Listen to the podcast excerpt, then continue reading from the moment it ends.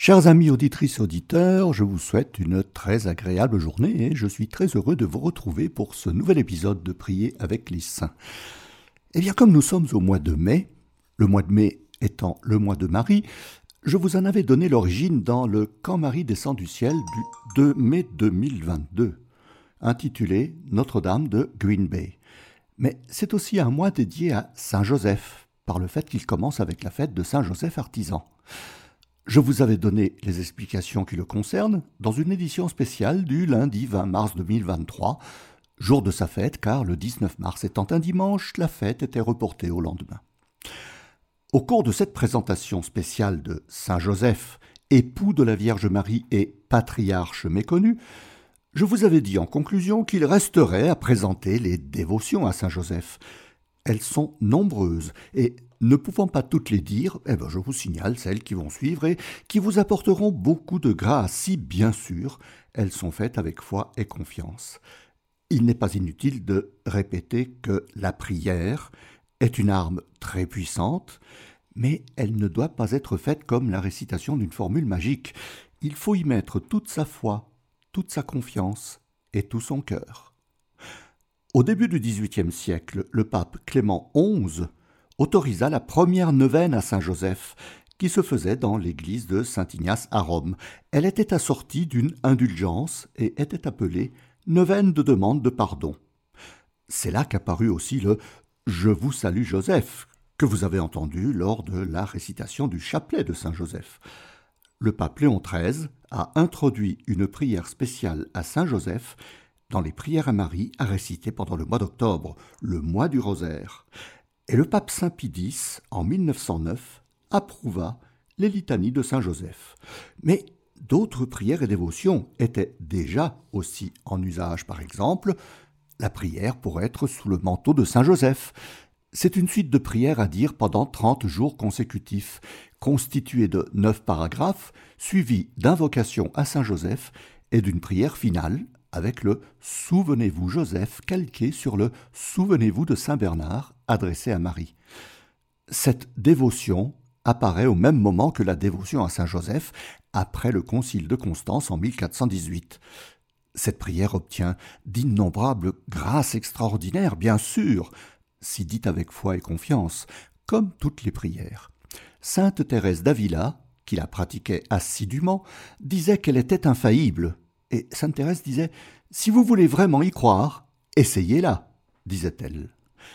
Les sept dimanches de Saint Joseph sont une autre dévotion, à dire pendant sept dimanches consécutifs avant la fête du 19 mars ou les sept dimanches avant la fête du 1er mai. Mais on peut aussi pratiquer cette dévotion pendant sept jours consécutifs car elle est associée aux sept douleurs et aux sept joies de Saint Joseph, prière composée par saint Alphonse Marie de Liguori vers 1760. C'est la douleur de voir Marie enceinte et la joie par l'annonce de l'ange, la douleur de trouver un asile pour Marie et la joie de la naissance du Sauveur, la douleur de voir la circoncision de Jésus et la joie de lui imposer le nom de Jésus, la douleur de la prophétie de Siméon et la joie de savoir les effets de la rédemption, la douleur de la fuite en Égypte et la joie de protéger Jésus. Le retour à Nazareth dans la pauvreté et la joie de vivre avec Jésus et Marie, la disparition de Jésus au temple et la joie de le retrouver. Et enfin, une prière, réputée particulièrement efficace, dont on ne connaît pas l'origine, mais elle remonterait au premier temps du christianisme. Dans les livres de prière, elle est toujours accompagnée du petit texte suivant. Cette prière a été trouvée à la cinquantième année de notre Seigneur et Sauveur Jésus-Christ. En 1505, le pape Jules II l'envoya à l'empereur Charles, Charles Quint, qui partait en guerre. Quiconque lira cette prière ou l'entendra ou la gardera sur soi ne mourra pas subitement, ni ne se noiera, ni ne mourra des effets de poison.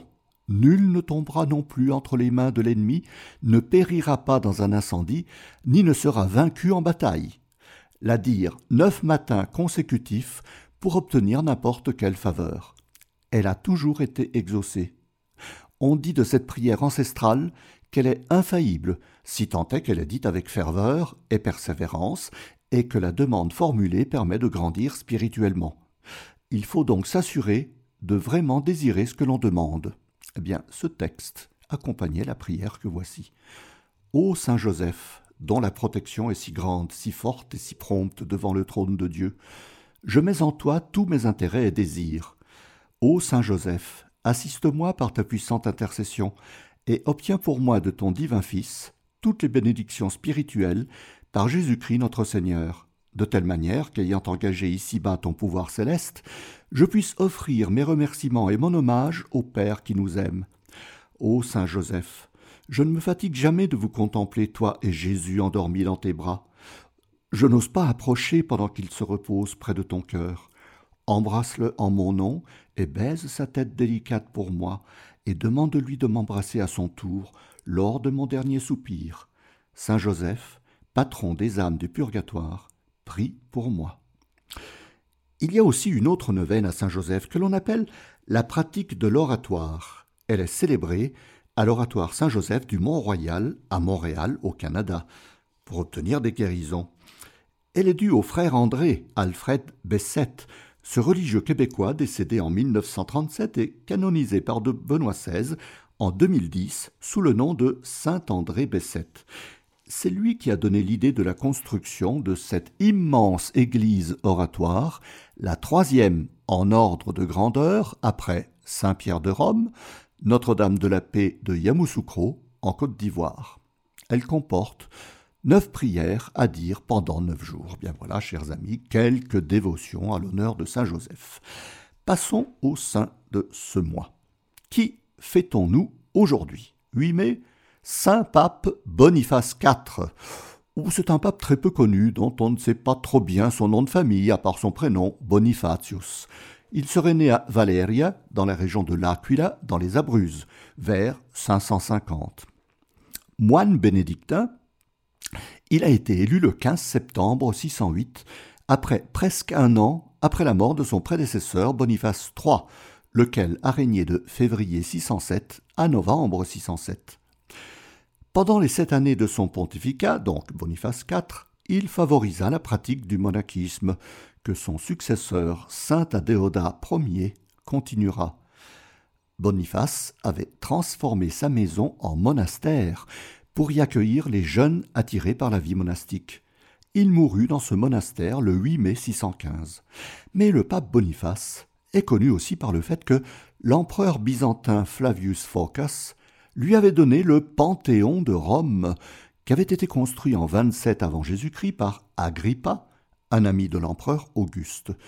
Il fut détruit par un incendie en 110 sous Trajan et entièrement reconstruit par Adrien vers 123-125. Boniface le consacra en église à la Vierge Marie sous l'appellation Sancta Maria at Martires, Sainte Marie aux martyrs. Il y fit placer de nombreux corps de martyrs exhumés des catacombes. Le Panthéon est actuellement une église qui accueille les tombes des rois d'Italie, sauf Victor Emmanuel III, qui se trouve au sanctuaire Sancta Regina Montis Regalis, près de Vicoforte, dans le Piémont, et Humbert II, qui se trouve à l'abbaye de Hautecombe, en Savoie. Il y a aussi la tombe de Raffaello Sanzio da Urbino, le célèbre peintre Raphaël décédé en 1520. Saint Boniface est aussi le pape qui s'est soucié de l'organisation de l'Église naissante en Angleterre. Quels saints avons-nous fêté ces derniers jours? Oh, chers amis, il y en a tellement pour le mois de mai, aussi tellement de fêtes qui tombent ce mois-ci que il a fallu faire des choix et vous trouverez peut-être la présentation incomplète. Mais voyons, voyons, voyons l'essentiel. 1er mai, Saint Joseph, artisan, pour mieux connaître l'époux de la Vierge Marie, eh bien, je vous invite à réécouter ce que j'ai dit au début de l'émission, le podcast de l'émission du 20 mars 2023, pour le jour de sa fête. Mais c'est aussi la fête d'un autre Joseph, le patriarche Joseph d'Israël, que l'Église veut honorer en même temps que Saint Joseph artisan. Son histoire est très connue. Fils de Jacob et de Rachel, il a été vendu par ses frères à des marchands d'esclaves qui l'emmènent en Égypte emprisonné parce qu'il était soupçonné d'avoir fait des avances à la femme de Putiphar, un grand officier du Pharaon, il interprète les songes de deux prisonniers et il est conduit devant Pharaon pour interpréter positivement ses propres songes des célèbres vaches grasses dévorées par les vaches maigres. Il devient ainsi le vice-roi d'Égypte et, lors de la famine qui touche le pays de Canaan, il fait venir sa famille et tout le peuple qui s'installe à Goshen. Il y aurait beaucoup à dire sur le personnage de, Joseph qui ne figure nulle part dans les textes égyptiens, comme s'il avait été créé, dans la Bible, pour justifier la présence des Hébreux à Goshen, que Moïse délivrera quatre siècles plus tard. Il est invoqué, ainsi que son épouse Asnat ou Asenet, égyptienne convertie au judaïsme pour épouser Joseph, ils sont invoqués pour demander un conseil lors des décisions difficiles à prendre. Et c'est aussi le 1er mai Notre-Dame du Lot, dont vous entendez les vêpres tous les soirs depuis le sanctuaire du Lot.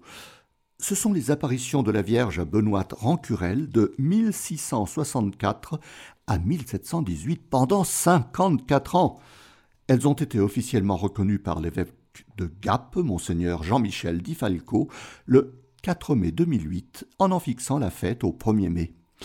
Benoît XVI a reconnu Benoît Rancurel vénérable en 2009, ouvrant ainsi la voie vers sa béatification. Elle est fêtée le 28 décembre, jour de sa mort, le 28 décembre 1718. Et je vous invite à écouter le Camp Marie descend du ciel, qui a été consacré à Notre-Dame du Lot le 7 décembre 2020. 3 mai. Ce sont les saints Jacques le Mineur et Philippe, deux apôtres de Jésus. Mais c'est aussi l'invention de la Sainte Croix que Sainte Hélène retrouva le 3 mai 326 à Jérusalem. Un chemin de foi ainsi intitulé a été consacré à l'invention de la Sainte Croix, avec la vie de Sainte Hélène, mère de l'empereur Constantin Ier. Le 5 mai, c'était la Sainte Judith. Je ne vous en parle pas parce que c'est un peu trop long, mais nous souhaitons une bonne fête en retard à notre chère Judith, qui fait partie de notre équipe de Radio Maria Suisse romande. Le 6 mai, Saint François de Laval, qui a été le premier évêque de Québec et qui a été canonisé par canonisation équipolante, c'est-à-dire sans reconnaissance de miracle et sans cérémonie, le 3 avril 2014 par le pape François.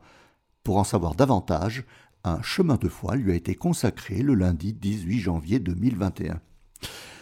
Et quels sont les saints importants à venir pour ce mois de mai? Eh bien, le 10 mai, Saint Jean d'Avila, Juan de Avila, était un prédicateur et un enseignant espagnol décédé le 10 mai 1569. Il a créé une université et plusieurs écoles de formation pour les jeunes qui désiraient ensuite se consacrer à la prêtrise. prêtrise. Et pour cela, il est considéré comme le précurseur des séminaires voulus et mis en place par le Concile de Trente après 1563. Il a été le directeur spirituel de Sainte Thérèse d'Avila et ses prédications ont mené à la conversion de nombreuses personnes, dont Saint François Borgia et Saint Jean de Dieu. Il a été canonisé par Paul VI le 31 mai 1970, Benoît XVI l'a proclamé docteur de l'Église le 7 octobre 2012, et petit détail, le 31 mai 1970, j'ai assisté à sa canonisation me trouvant à Rome pour terminer mes études. 11 mai, Saint Mamère, c'est le premier des saints de glace qui commence justement ce jour-là.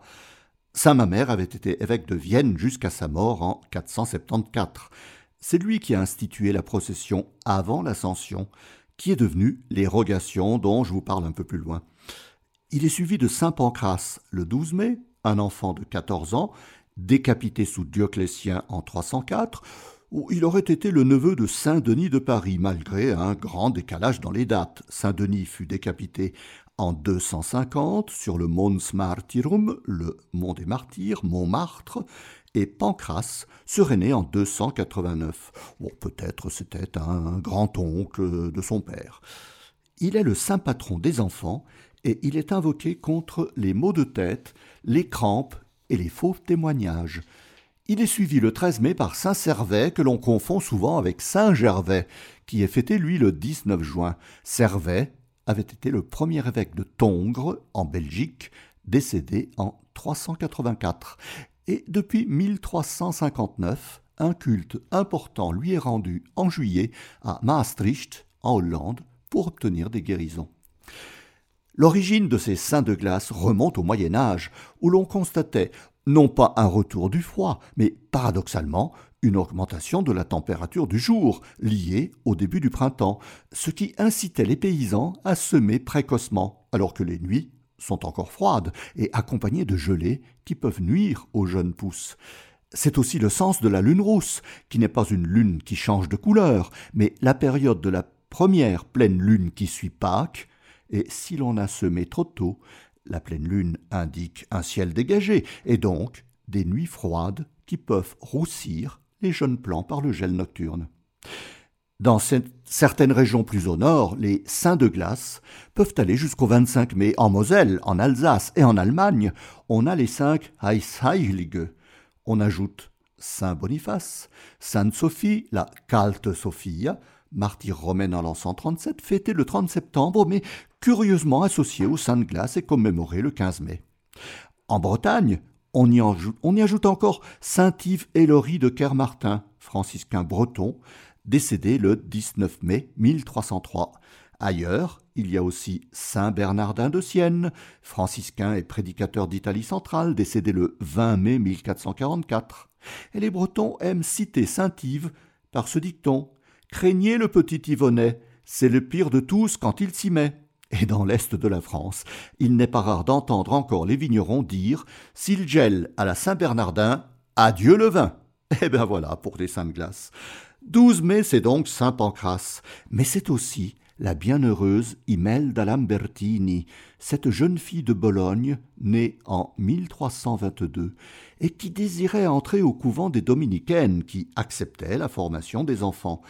Elle était tellement désireuse de recevoir l'Eucharistie, que l'on ne pouvait donner qu'à partir de quatorze ans, que le 12 mai 1333, elle s'approcha de l'autel pour communier, et une hostie s'envola du ciboire que tenait le prêtre pour venir se poser sur la langue de la petite Imelda, qui était en extase, et qui mourut dans cette attitude. Elle avait onze ans, et elle a été béatifiée le 20 décembre 1826 par le pape Léon XII. Elle est la sainte patronne des premiers communiants. 13 mai Saint-Servais donc, et aussi Notre-Dame de Fatima, la première apparition du 13 mai 1917, et je vous invite à écouter le chemin de foi spécial en deux parties du mois de mai 2020 intitulé Fatima et Jean-Paul II. 14 mai Saint-Michel Garicoitz, prêtre du Pays basque. Il fonda la congrégation des prêtres du Sacré-Cœur, il s'installa au sanctuaire de Bétaram, non loin de Lourdes, et la petite Bernadette Soubirou venait souvent le voir et le consulter avant et après les apparitions. Il décéda le 14 mai 1863 et le pape Pie XII le canonisa le 6 juillet 1947. 15 mai, Saint Isidore le laboureur, San Isidro Labrador, dont un chemin de foi lui a été consacré avec son épouse la bienheureuse Maria Toribia, qui est fêtée le 9 septembre. Il est le saint patron des agriculteurs et des laboureurs, et il a été canonisé le 12 mars 1622 par le pape Grégoire XV, en même temps que saint Ignace de Loyola, sainte Thérèse d'Avila, saint François Xavier et saint Philippe Néri, excusez du peu, l'humble paysan, élevé à la gloire des autels, en même temps que ces illustres personnages. C'est aussi le bienheureux Simon Stock le 16 mai. Carme anglais, considéré comme saint, mais il n'est que bienheureux, décédé le 16 mai 1265 à Bordeaux. Il a reçu de la Vierge le scapulaire de Notre-Dame du Mont-Carmel et de ce fait, il est fêté à Bordeaux le 17 juillet, au lendemain de la fête de Notre-Dame du Mont-Carmel. Réécoutez en podcast le chemin de foi sur la salutation angélique, car Simon Stock est associé à la diffusion du rosaire. 18 mai, ce sera cette année l'Ascension. C'est la commémoration de l'enlèvement au ciel de Jésus, comme on disait au premier temps chrétien. Elle marquait la fin du temps terrestre de Jésus et le début du témoignage pour les apôtres, autrement dit, la fin du récit des évangiles et le début de celui des actes des apôtres. Cet enlèvement au ciel, nommé par saint Marc et saint Luc, saint Matthieu n'en parle pas, et saint Jean le nomme la montée vers Dieu sans la décrire, cet enlèvement commença à être appelé ascension vers le IVe siècle, du mot latin ascensio, qui, vient du verbe ascendere, qui veut dire monter. Au Ve siècle, on célébrait presque ensemble l'Ascension et la Pentecôte, jusqu'à ce qu'en 511, le Concile d'Orléans, Concile national de Gaule, décida d'appliquer à toute la Gaule les litanies mineures que Saint Mamère, évêque de Vienne, avait organisées pour toute la vallée du Rhône et pour tout le Dauphiné. Il s'agissait de parcourir la campagne en procession, en chantant les litanies des saints pour leur demander la protection des cultures pour une bonne récolte. C'est un peu en rapport avec les saintes glaces. Le concile décide que ces prières seront faites pendant trois jours avant l'ascension. Elles prennent le nom de rogation. Lors du concile de Mayence de 813, convoqué par Charlemagne, l'ascension devient une fête bien distincte de la Pentecôte, célébrée quarante jours après Pâques et précédée des rogations. Cette pratique s'étend à tout le monde occidental qui correspondait à l'empire de Charlemagne, même si vers les années 650, elle commença à être célébrée en Europe occidentale. Ces processions dans les campagnes, autour des villages, étaient très respectées, avec des hôtels reposoirs pour y adorer le Saint-Sacrement lors de quelques haltes. Eh bien, cela a donné la plupart des croix qui existent encore à la croisée des chemins dans les campagnes. La réforme liturgique de Paul VI en 1969 n'a pas supprimé les rogations, mais elle les a rendues facultatives. L'Ascension s'est maintenue comme fête, et elle est même un jour férié dans de nombreux pays européens catholiques, mais aussi protestants, comme la Norvège, la Suède, la Finlande et la Suisse bien sûr, mais pas au Royaume-Uni, ni dans des pays pourtant très catholiques comme l'Italie, l'Espagne, la Pologne, le Portugal, qui la célèbrent le dimanche suivant. Une petite remarque pour ce jour de l'Ascension. La République de Venise célébrait tous les ans, au jour de l'Ascension, le mariage de la mer, où le doge, accompagné de l'archevêque de Venise, se rendait au large de la lagune et jetait dans l'Adriatique un anneau d'or, symbole de son mariage annuel avec la mer, base de la richesse et de la domination vénitienne.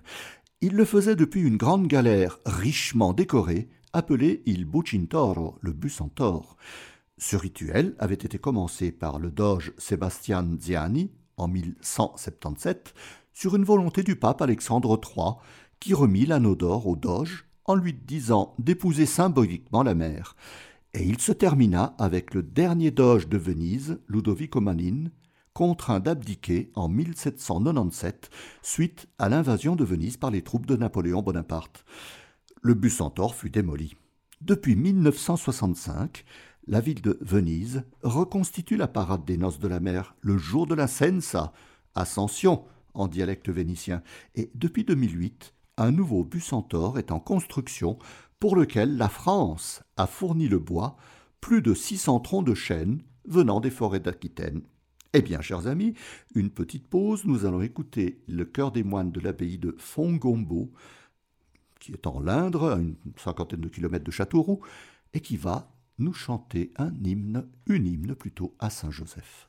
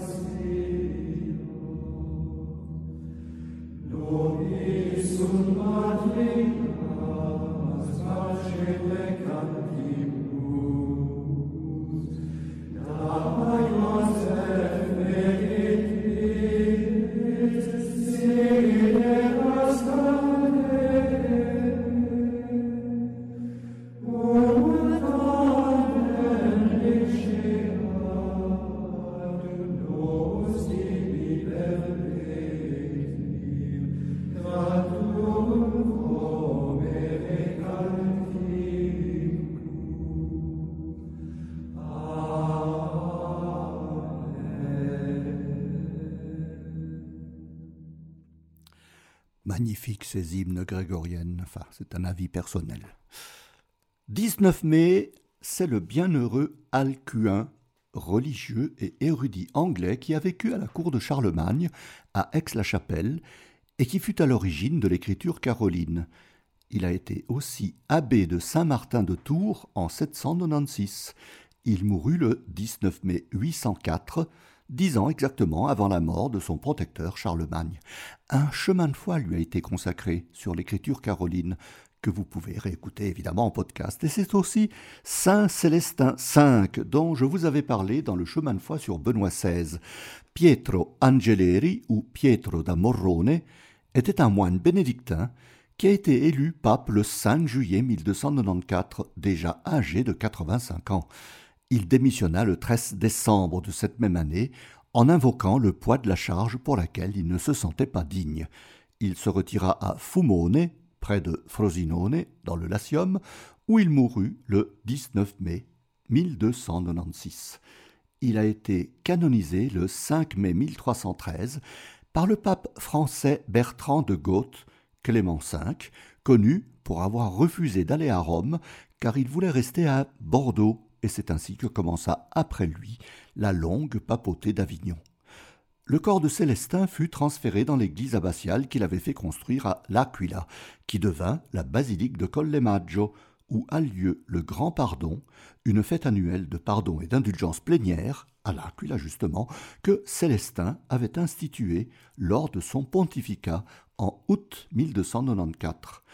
Le 28 avril 2009, le pape Benoît XVI se rendit à Collemaggio et déposa sur la tombe de Saint Célestin son pallium d'intronisation à son pontificat.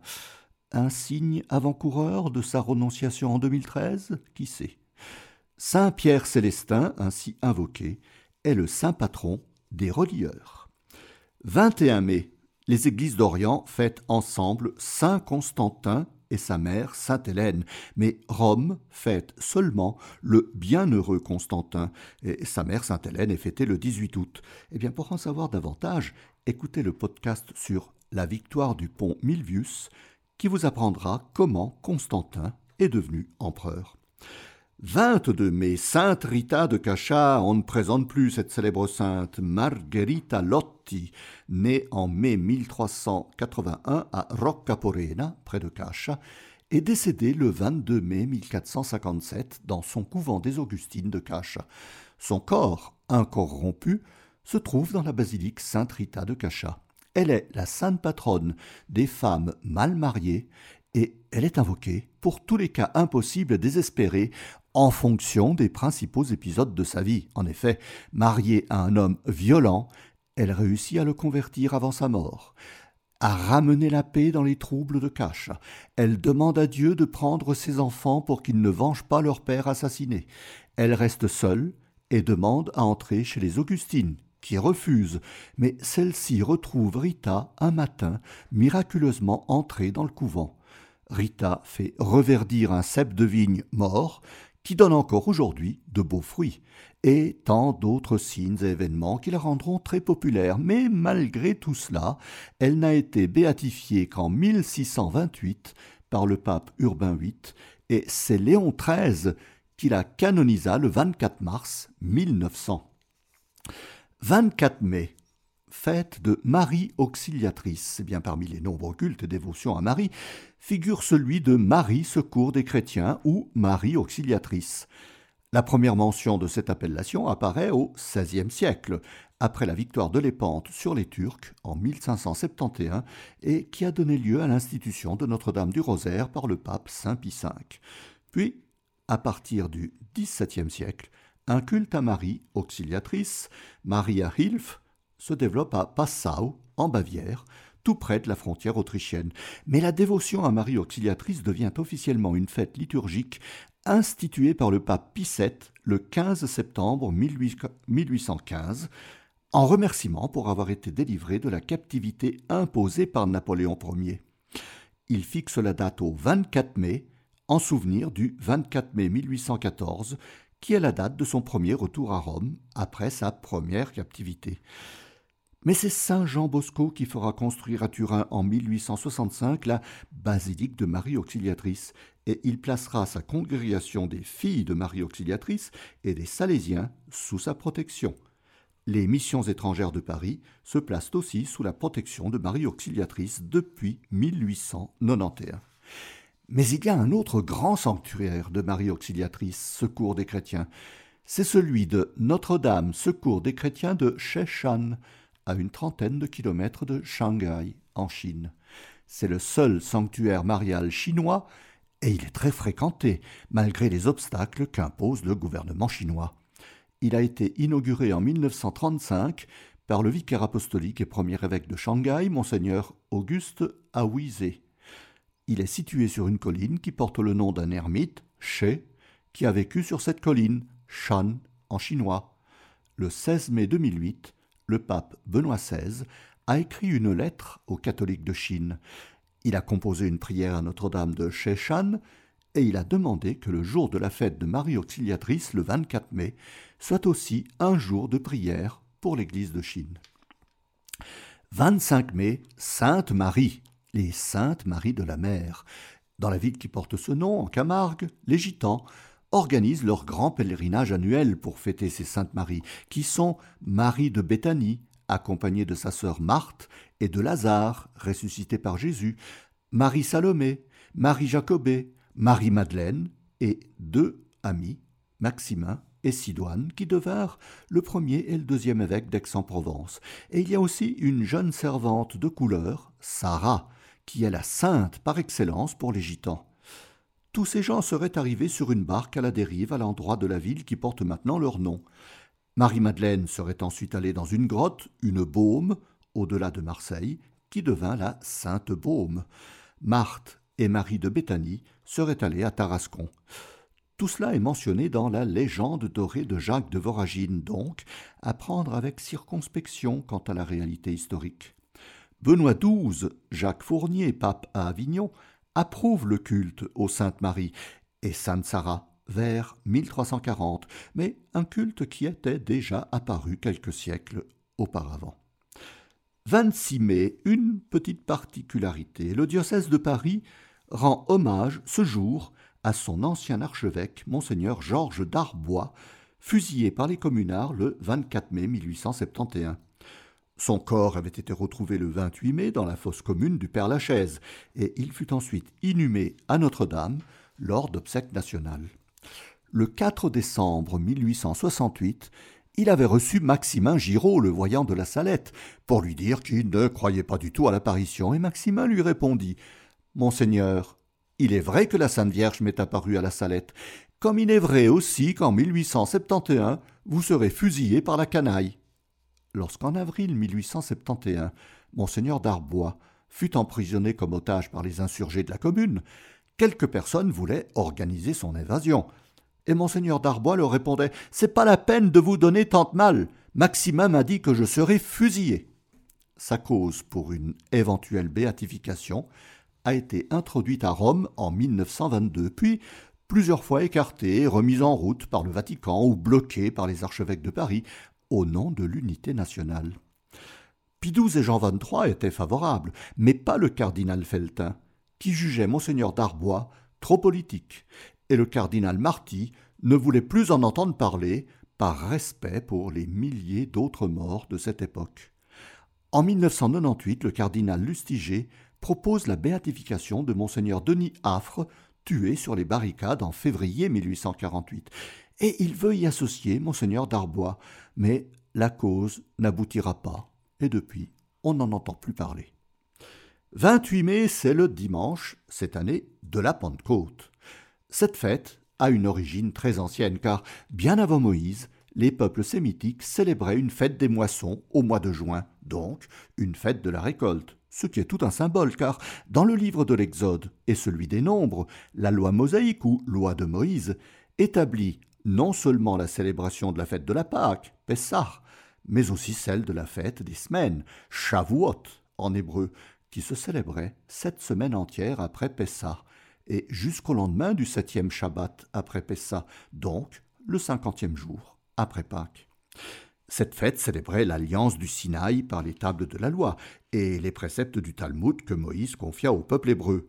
Vers le premier siècle avant Jésus-Christ et les siècles suivants, il y a eu une hellénisation du judaïsme qui adopta en grec, ou plutôt qui adopta le grec comme langue parlée, tout en conservant l'hébreu dans les prières et la liturgie, un peu comme c'était le latin avant le Concile Vatican II.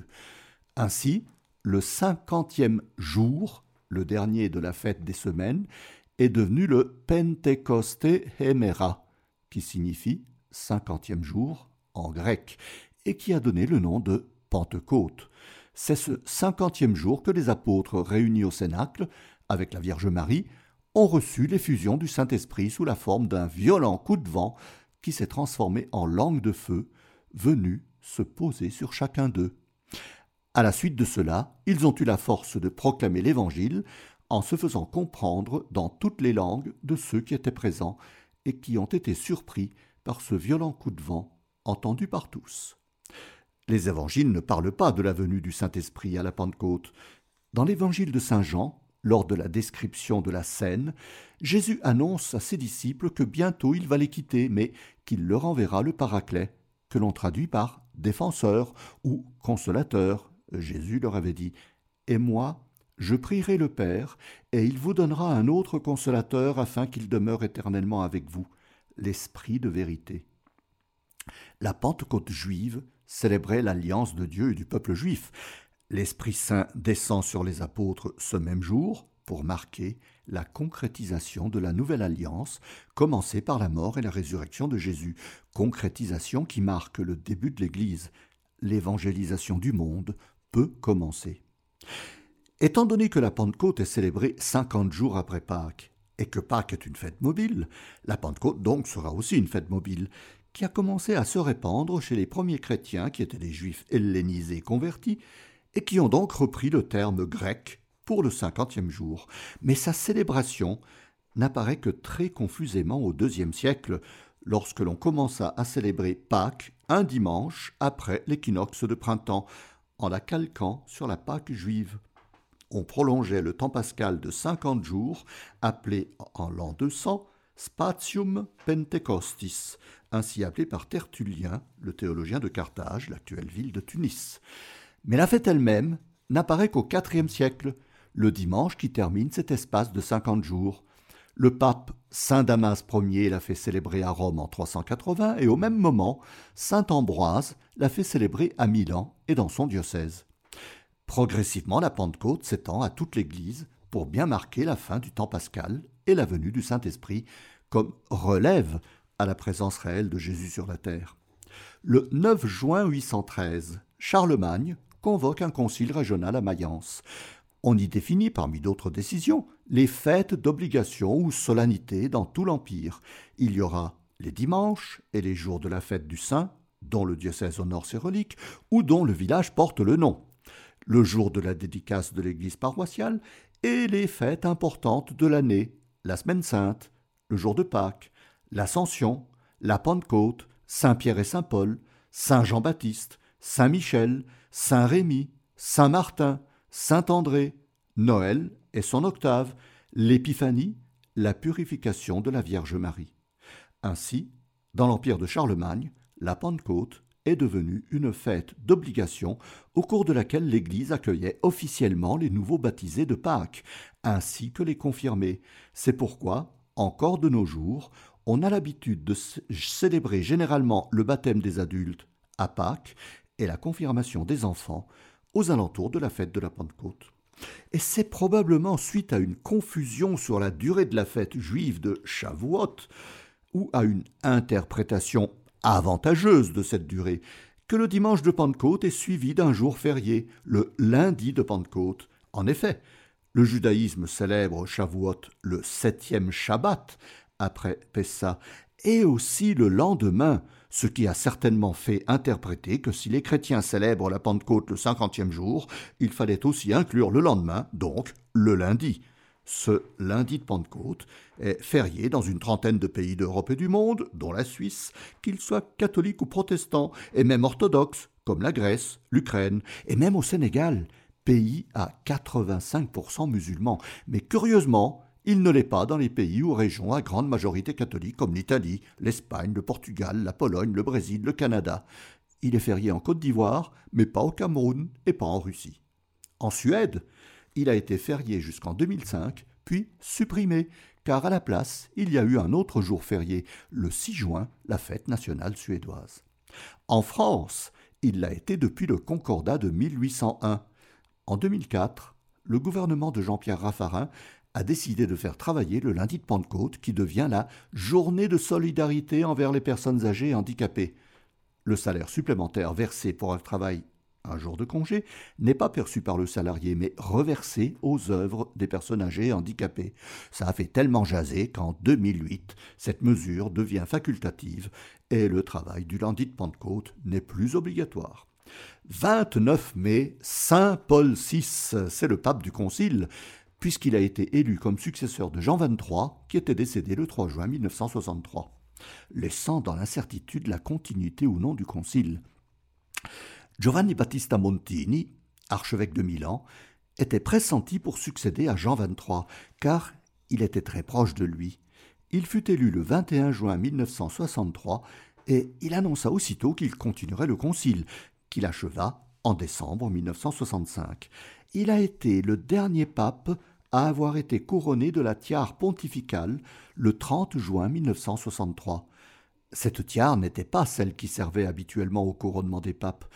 Elle lui avait été offerte par le diocèse de Milan. Paul VI l'a portée deux ou trois fois lors de cérémonies, et en novembre 1963, il la dépose sur l'autel de la basilique Saint-Pierre en signe d'humilité et de renonciation au pouvoir temporel des papes, et il annonce vouloir la mettre en vente pour donner l'argent à des œuvres de charité. En 1968, l'archevêque de New York, le cardinal Francis Spellman, l'a fait racheter par l'Église des États-Unis. Elle est actuellement encore exposée dans la basilique du Sanctuaire national de l'Immaculée Conception à Washington. Il a été aussi le premier pape à voyager hors d'Italie depuis que Pie Était devenu prisonnier par Napoléon Ier à Fontainebleau de 1812 à 1814. Du 4 au 6 janvier 1964, Paul VI se rend en Terre Sainte où il rencontre le patriarche de Constantinople, Athénagoras Ier. La rencontre est historique puisque c'est depuis 1439, au Concile de Florence, que les chefs des deux églises catholiques et orthodoxes ne s'étaient plus rencontrés. Les excommunications, excommunications entre les deux confessions seront ainsi levées. Son pontificat a été contesté par les progressistes et aussi par les intégristes. Les premiers l'accusait de conservatisme aigu par ses positions sur la pilule, l'avortement, la contraception, le célibat des prêtres, l'homosexualité, et les intégristes l'ont accusé de détruire l'Église par la réforme liturgique, la nouvelle messe, le refus de porter la tiare, considéré comme un acte que faisaient les antipapes. il faut dire que son pontificat était difficile à cause des révolutions sociales et morales dans la mouvance de mai 1968. Paul VI est décédé à Castel Gandolfo le 6 août 1978, à presque 81 ans, qu'il aurait eu le 26 septembre. Le pape François l'a béatifié en octobre 2014 et l'a canonisé le 14 octobre 2018. Mais sa fête ne pouvait pas être le 6 août, qui est la fête de la transfiguration. On a alors choisi le 29 mai, qui est le jour de son ordination sacerdotale, le 29 mai 1920, pour laquelle il avait dû demander une dispense car il n'avait pas encore 24 ans, âge minimal alors pour être ordonné. 30 mai, Sainte Jeanne d'Arc. Bien, il faudrait toute une émission pour parler de cette héroïne nationale française, tellement il y aurait de choses à dire sur cette sainte que le monde entier connaît, mais cela n'a pas toujours été le cas. Dès son exécution, ordonnée par l'évêque de Beauvais, puis évêque de Lisieux, Pierre Cochon, qui obéissait aux Anglais, dans la guerre de Cent Ans évidemment, Jeanne fut oubliée pour ne pas attribuer à une sainte ou à une sorcière le pouvoir du roi qui ne dépendait que de lui-même. Le roi Charles VII doit justement son trône à l'intervention de Jeanne. La seule personne qui inventait les exploits a été Cristina da Pizzano, une vénitienne philosophe et poétesse, dont son père Tommaso, un médecin célèbre de Venise, avait été appelé à Paris par le roi Charles V. Christine de Pisan est décédée en 1430 et n'a donc pas vu le sort réservé à celle qu'elle appelait la nouvelle Judith, en référence au personnage biblique qui avait réussi à empêcher l'invasion des Babyloniens en décapitant leur général, Holoferne, et en restaurant ainsi la foi et la confiance des Hébreux en Dieu. Puis il y a eu François de Montcorbier, plus connu sous le nom de Villon, poète décédé en 1463, qui dans son poème Ballade des dames du temps jadis, mentionne Jeanne, la bonne Lorraine, qu'Anglois brûlèrent à Rouen. Puis, ce fut le silence presque total jusqu'au XIXe siècle, où les courants historiques et politiques font renaître un certain nationalisme français. Jeanne, déjà un peu réhabilitée sous Napoléon Ier, devient un instrument de politique républicaine, surtout après la guerre contre la Prusse. L'Église, qui n'avait pas le beau rôle par la condamnation à mort de Jeanne, voulait se réhabiliter aux yeux de la France qu'elle critiquait pour sa déchristianisation et pour s'en attirer aussi les bonnes grâces, le pape Saint Pie procède à la béatification de Jeanne d'Arc en 1909 et c'est le pape Benoît XV qui canonise Sainte Jeanne d'Arc le 16 mai 1920, une semaine après celle de Sainte Marguerite Marie à la coque. Et c'est le tout nouveau pape Pie XI qui, trois semaines après son intronisation, proclame le 2 mars 1922 Sainte Jeanne d'Arc, patronne secondaire de la France, la première étant la Vierge Marie. 31 mai, la visitation de la Vierge Marie à Élisabeth. C'est l'épisode célèbre cité dans l'évangile de Luc où Marie rend visite à une cousine de sa mère, Élisabeth, dont l'ange lui avait annoncé qu'elle était enceinte malgré son grand âge et qui donnera naissance à Jean le Baptiste. La salutation d'Élisabeth à Marie donnera les premières paroles du Je vous salue Marie et la réponse de Marie donnera le Magnificat. La visitation, bien que très connue depuis les premiers temps du christianisme, ne donna lieu à une fête liturgique que très tard. C'est Saint Bonaventure de Bagnoregio qu'il institua en 1263 pour les franciscains, et il faut attendre 1379 pour que le pape Urbain VI fasse de la fête une liturgie étendue à toute l'Église. Mais avec Urbain VI commence le grand schisme qui voit, après son élection, celle de Robert de Genève, qui prend le nom de Clément VII. La fête de la visitation n'est alors pas acceptée par les antipapes qui se succèdent. En 1417, le schisme prend fin au concile de Constance, qui prévoit l'instauration d'un concile permanent afin de contrôler la papauté. C'est dans ce but que le pape Eugène IV ouvre le concile de Bâle en 1431, qui sera transféré à Florence, puis à Rome en 1441. Et c'est à Rome que le Concile, le 10 juillet 1441, étend à nouveau la fête de la visitation à toute l'Église et la fixe au 2 juillet, car on supposait que Marie était restée une dizaine de jours de plus chez Élisabeth après la naissance de Jean-Baptiste, dont la nativité est célébrée le 24 juin. Lors de la, lors de la réforme liturgique de Paul VI, en 1969, la visitation a été reportée au 31 mai. Dans certaines régions et diocèses allemands, de l'Est surtout, elle est toujours fêtée le 2 juillet. Petite remarque, c'est au concile de Bâle, mais à Rome, en 1441, qu'est définitivement adoptée l'adhésion des églises chaldéennes et maronites à la pleine communion catholique, dont je vous ai parlé à propos du Liban et de l'église maronite. Eh bien voilà, chers amis, un peu trop long peut-être, mais je vous donne rendez-vous pour un prochain prier avec les saints.